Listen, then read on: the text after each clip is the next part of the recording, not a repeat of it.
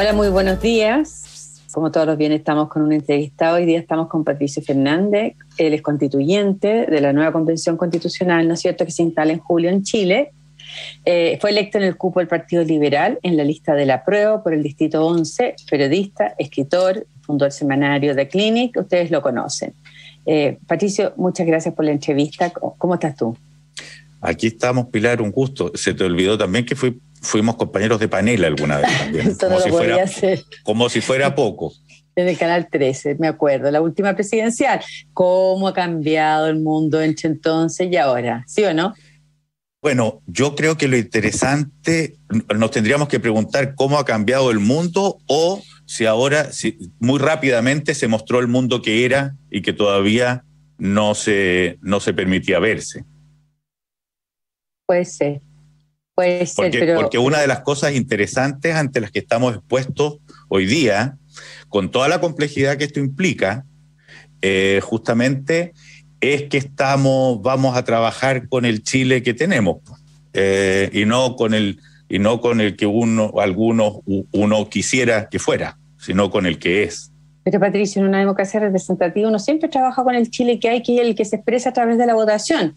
Y en la votación eh, eh, eh, presidencial, donde nosotros estábamos juntos en el panel y parlamentario en esa época, de 2017, Piñera ganó con el 52% de los votos. Y sin embargo, ahora en la comisión constituyente, que vas a estar tú en la convención, la derecha sacó el 21% de los votos. ¿Tú crees que esa, eso expresa la nueva tendencia y es ¿Es sin vuelta atrás o puede ser una excepción de la molestia, del cansancio, de la rabia que tiene la gente? Puede ser una votación desde la rabia. Yo creo que estamos en un cambio epocal muy grande y cuando digo esto no estoy hablando de Chile. Y dentro de ese cambio global muy grande en la cultura eh, está la versión chilena de ese cambio, que es la que nosotros estamos viviendo. Pero mm, pero te lo plantearía de esta manera para ser como bien ilustrativo. Eh, yo me dediqué entre los años 2014 y 2018, seguí el, el, tema cubano para hablar del fin de la revolución. Eh, y, nunca me lo he dejado de seguir. Y yo creo que en Cuba también puede haber un estallido social. Y ese estallido no va a ser en contra del neoliberalismo, vamos a estar de acuerdo. Eh, entonces, la, son, han aparecido nuevas maneras de vincularse políticamente la ciudadanía nuevas maneras, nuevas estrategias de comunicación, de información, que hacen que eh, esos grupos que nos representaban no lo estén consiguiendo hoy día. Y los partidos políticos van a tener que pensar en el contexto del proceso constituyente qué son. Y se lo van a tener que preguntar de verdad, porque ya no serán lo mismo que fueron. Eh, hoy día un partido político no puede ser el grupo de sus militantes, sería muy poca cosa. Hoy día un eh, partido político no es necesario para protestar en contra de una situación, más bien parecen ser necesarios para coordinar un gobierno o llevar adelante un proyecto. En fin, son, son varias cosas nuevas. Patricio, pero ¿tú crees que uno puede sacar conclusiones eh, tan tajantes cuando, a pesar de que votó el 42% de las personas, que si hubiera habido una votación mayor, este resultado podría haber sido distinto o tú crees que con mayor votación el resultado habría sido igual? Te lo voy a contestar como por lo que, por lo que me tocó ver en la campaña. Eh, haciendo campaña uno va a las ferias, va y, en el caso del distrito por el que yo fui candidato y ahora soy constituyente, eh, que va de Peñalolén, va de Lo Hermida y La Faena a los lugares más ricos de Chile, lo que te puedo decir es que mientras más marginal y popular es la zona, menos interés y desconfianza hay en la política. Eh, o sea, más, más desinterés y más desconfianza. Ah, ya. Eh, por lo tanto, eh, si tú revisas los números, y esto va a ser bastante, creo que es bastante evidente, los mayores índices de, de, participación están en los sectores más acomodados y los mayores índices de abstención están en los sectores más populares. No creo que esos, esos que no van a votar tiendan a ser más institucionales y ni mucho menos más de derecha, no creo. Pero ahora, lo, que te decía antes es que eh, ya en la, en la encuesta CEP del año 2019 aparecía que la confianza de los chilenos en los partidos era de un 2%, de extrema derecha a extrema izquierda. Y este dato se ratificó en la, en la última encuesta CEP. O sea, hay un problema con la representatividad. Por supuesto. Eh, ¿Y qué debieron hacer los partidos? Eh, porque hay gente que está presionando, muchos independientes, para que puedan constituirse listas de independientes también en la elección parlamentaria, mm. con un resultado probablemente similar al que obtuvimos con los independientes siendo la primera mayor, el primer bloque dentro de la, de la constituyente y con una fuerza importantísima de la lista del pueblo que está a la izquierda de la izquierda. ¿Tú eres partidario de eso? No sé si la lista del pueblo está a la izquierda de la izquierda. Vamos a ver, ¿eh? hay que irlos conociendo, hay que ir viendo de qué se trata. Las declaraciones que han ido dando, que no conversarán con la derecha, que quieren No, pero eso lo dijo un, un señor. Un vocero y la, abogada dijo que, eh, ¿te acuerdas? Que iban a expropiar y sin indemnización porque ya las grandes familias ya habían eh, eh, cosechado bastante. Han sido pero yo he estado con otros. ¿Ya? Y no dicen eso. Hay, un, hay una parte de la lista del pueblo que son ecologistas, eh, muy, muy metidos en los temas locales. Es una lista que se forma mucho a partir de la organización local próxima. Claro, entonces hay, en eso de lo que tú dices, porque hay, hay, un, hay una dosis de hartazgo importante y muy viva, pero también hay otras sensibilidades eh, y, y, yo creo poco recomendable eh, concentrar toda la energía en ver, en ver lo que cierra en lugar de estar atento a lo que abre. Fíjate, el otro día, por ejemplo, que me tocó estar en un programa de televisión con Stingo, que se hizo tan famosa ahí su performance, resulta que todo lo que se escuchó fue la performance de Stingo, pero éramos seis los que estábamos ahí. Y, al muy poco andar de, esa, de, ese momento de rabieta Stingo, que dicho sea paso, un tipo re simpático. Yo creo que ahí se le, se le subieron los humos, no sé, algo le pasó, pero que no tengo ni la menor duda de que no es la mejor versión suya esa. Eh, pero en el resto del programa eh, cambió mucho la conversación, digamos. O sea, no... Lo que quedó en las redes sociales que era un rupturista y que decía que la derecha se queda callada porque perdió y que ellos van a poner las ideas, punto. Y parecía que todo lo que pasó ahí fue eso y punto. Claro. Pasó mucho más. Pero ¿qué pasa? Eh, estamos hablando con Patricio Fernando, constituyente por el Distrito 11. ¿Qué pasa eh, con la presión que están ejerciendo hoy día, básicamente desde la lista del pueblo, Patricio, y del Partido Comunista, para que se liberen los llamados presos políticos?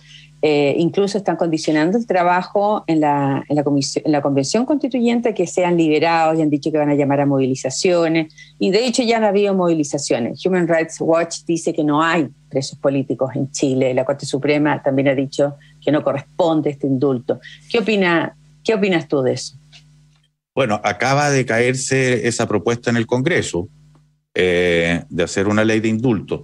Mira, aquí pasa lo siguiente, eso no le, no le compete a la convención resolverlo además, pero, pero sí es cierto que en, en aquellos que provienen eh, que, que, tienen sus cargos gracias al voto de organizaciones más locales. Y en el caso de la lista del pueblo, algunas de, varias de esas patas provienen de organizaciones propias del estallido social. Y quienes están en eso saben y conocen a mucha gente que tiene efectivamente hijos o parientes o gente cercana que está detenida por, por, eh, por esos hechos acontecidos entonces. Yo creo que y lo he hablado mucho con los que me toca interactuar en eso, que un indulto genérico es bien poco conveniente porque además tú ahí lo que, lo que haces puedes estar salvando a organizaciones delictuales también. O sea, sabemos que en el estallido social, así como hubo jóvenes de 18, 19 años que poseídos del entusiasmo de cualquier especie, eh, hicieron eh, actos vandálicos, destrucciones, etc. Delito, delito, cometieron delito. Sí pero delitos. Pero también hay otros que directamente se aprovecharon y saquearon y, eso lo volvieron negocios eh, paralelos. Con un cabro de 18 años, a mí me gustaría ofertarle la mejor defensa posible a un joven de 18 años como conozco, nieto de Rosa Jiménez en Lo Hermida, que terminó yendo a un ataque a la comisaría de Lo Hermida.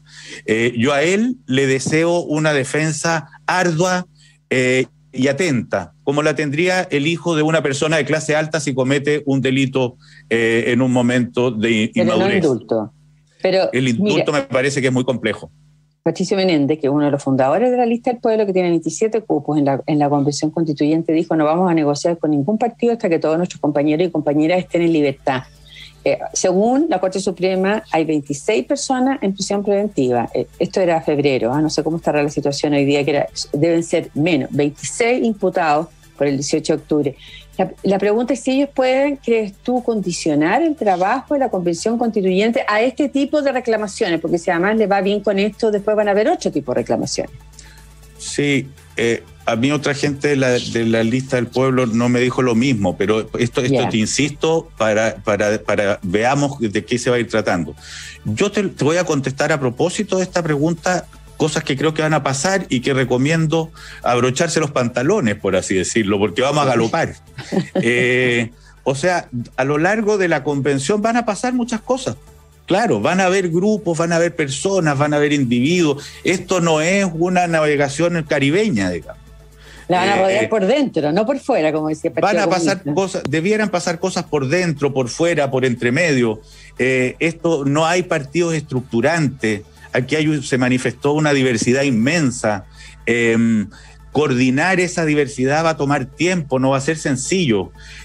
yo recomiendo lo recomiendo incluso a los que están más preocupados y, aterrados, digamos, no quedarse con lo vociferante buscar los espacios que, que no replican eso para descubrir que esto puede ser conducido y llevado adelante. O sea, eh, a mí me parece una mala idea para, eh, para construir lo que estamos llamados a construir, el quedarnos fijos en sus espacios menos virtuosos.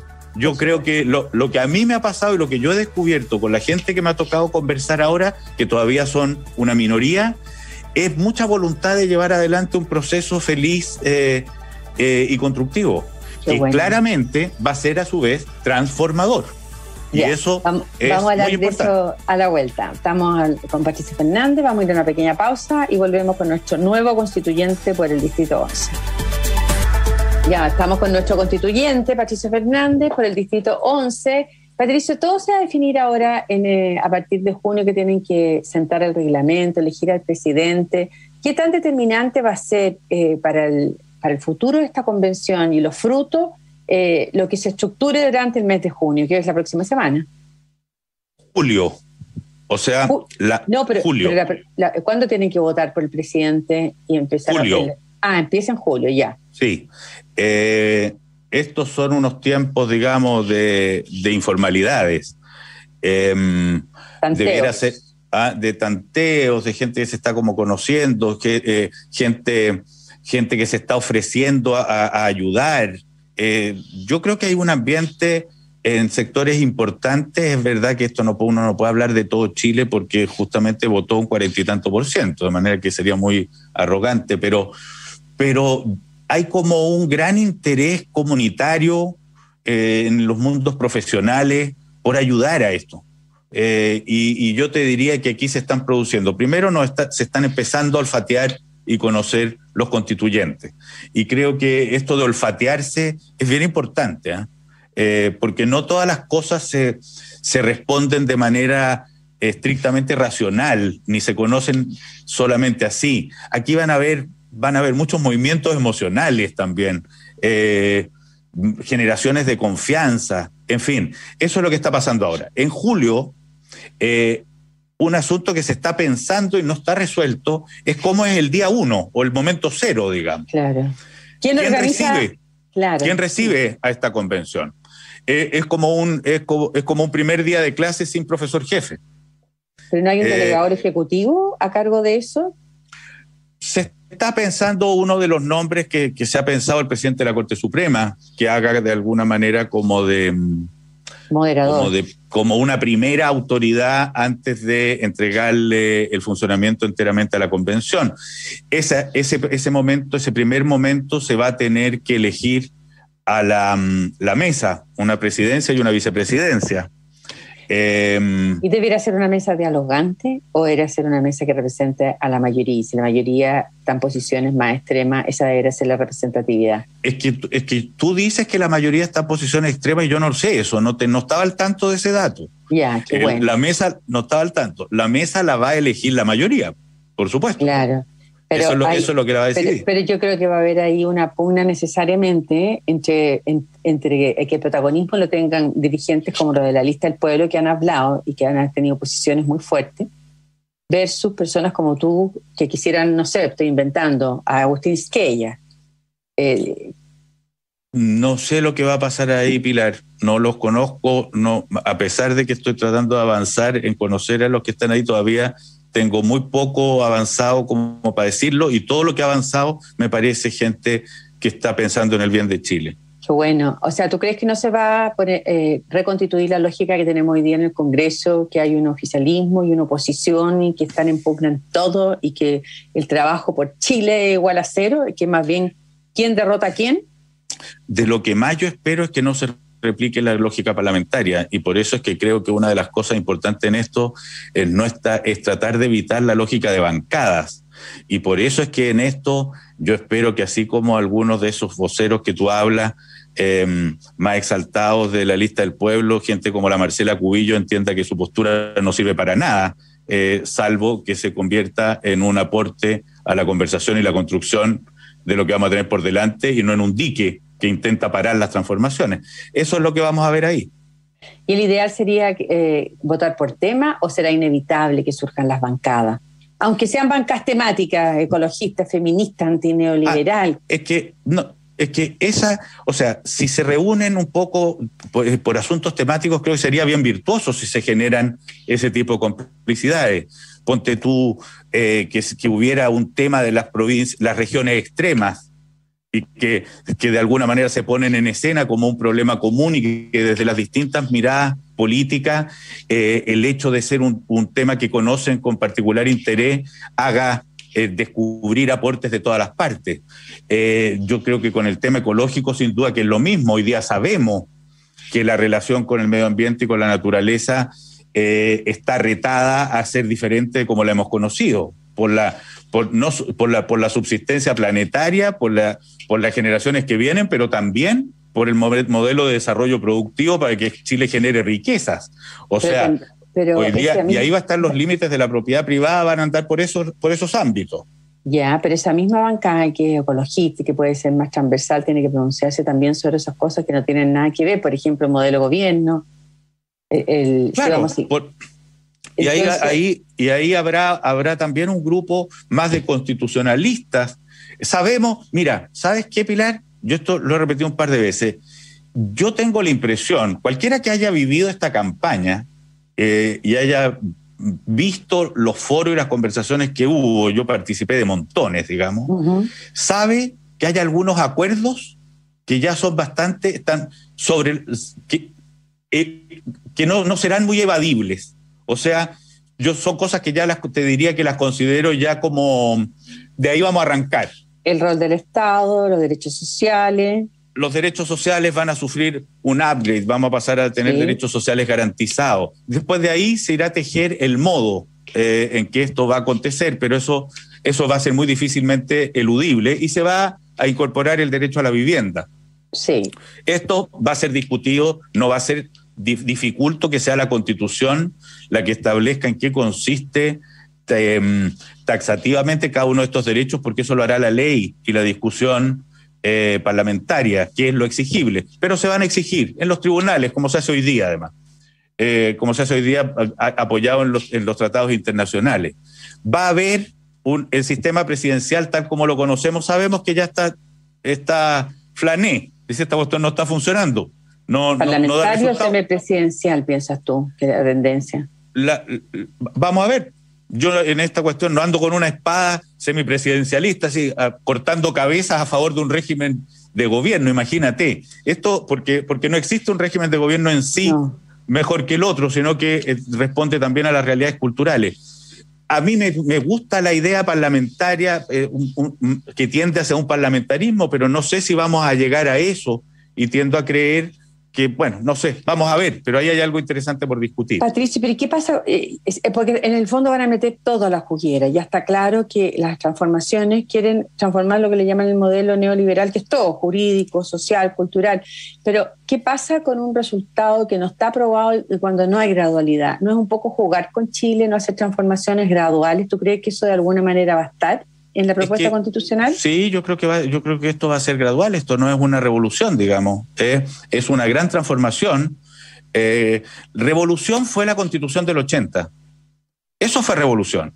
Eh, esa Constitución estableció una, un modelo a rajatabla. O sea, eso fue revolucionario. Hoy día vamos a volver, yo creo, a ciertas tradiciones occidentales, incluso eh, vamos va a haber una recuperación de la idea del Estado, de, la sociedad de bienestar, la búsqueda hasta los niveles que se pueda. Eh, vamos a tener que entender que para tener un camino de desarrollo eh, estable en el mediano y largo plazo, tenemos que conseguir integrar a esta comunidad, porque de lo contrario vamos a navegar en un barco con permanentes amenazas de motín.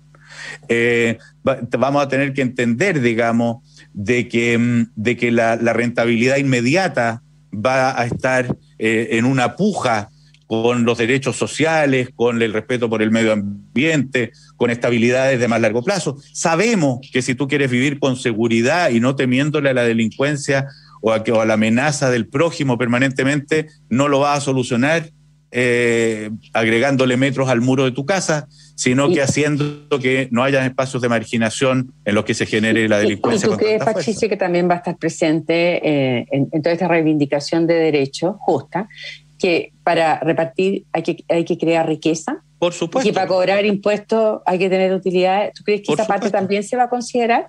Por supuesto. La, primera caracter, la primera, el primer requisito para, eh, para que un Estado pueda garantizar derechos sociales es que ese país y ese Estado funcionen bien.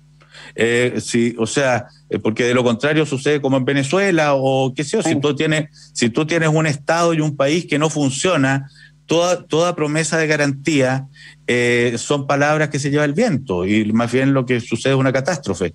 Esto, por supuesto, que está acompañado de las necesidades productivas. Es que yo te diría más.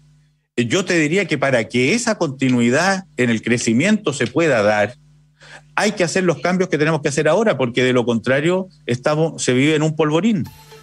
¿Y crees que el hecho de que haya un plebiscito de salida va a forzar consensos amplios y prudentes? Yo creo que el hecho de que, de que esto tenga que ser expuesto a la ciudadanía y requiere el apoyo ciudadano para ser, para ser validado, porque nosotros lo que vamos a hacer en esta convención es preparar una constitución que le ofrecemos al país. No, vamos, no, no es que llegamos simplemente a escribir la constitución que se nos da la gana, le vamos a ofrecer al país una constitución. Y creo que para que esa constitución que vamos a ofrecer o proponer eh, tenga la legitimidad va a tener que ser hecha con mucha eh, apertura, colaboración e interacción con la ciudadanía. Yo creo que acá va a ser súper importante la participación, súper importante la transparencia. ¿Democracia, directa, Pato? En muchos casos es bien difícil pensar la democracia del porvenir con una sociedad interconectada, con una sociedad eh, con estos niveles de información sin eh, entender que van a haber espacios de democracia directa. Y eso lleva a pensar, sabemos las dificultades que ha tenido en algunas partes, sabemos los problemas de las democracias plebiscitarias, que pueden ser un gran instrumento de los autoritarismos, pero también sabemos que una, una, población capacitada para participar, no solo cada cuatro años, no le puede cerrar el, eh, el camino de, la, de su participación. Por lo tanto, habrá que pensar sistemas sofisticados y en las áreas en las que esto se puede dar de democracia directa y de participación ciudadana. Por supuesto que sí. Ya, y una última pregunta porque tenemos que irnos, Patricia Fernández. ¿Un año es suficiente? no lo sé, este fíjate. No lo sé. Si yo lo pienso de buenas a primera hora, me parece que es poco. Eh, ojalá, si todo fuera eh, miel sobre hojuelas, digamos, y esto se fuera por un tubo, sería magnífico terminarlo en un año.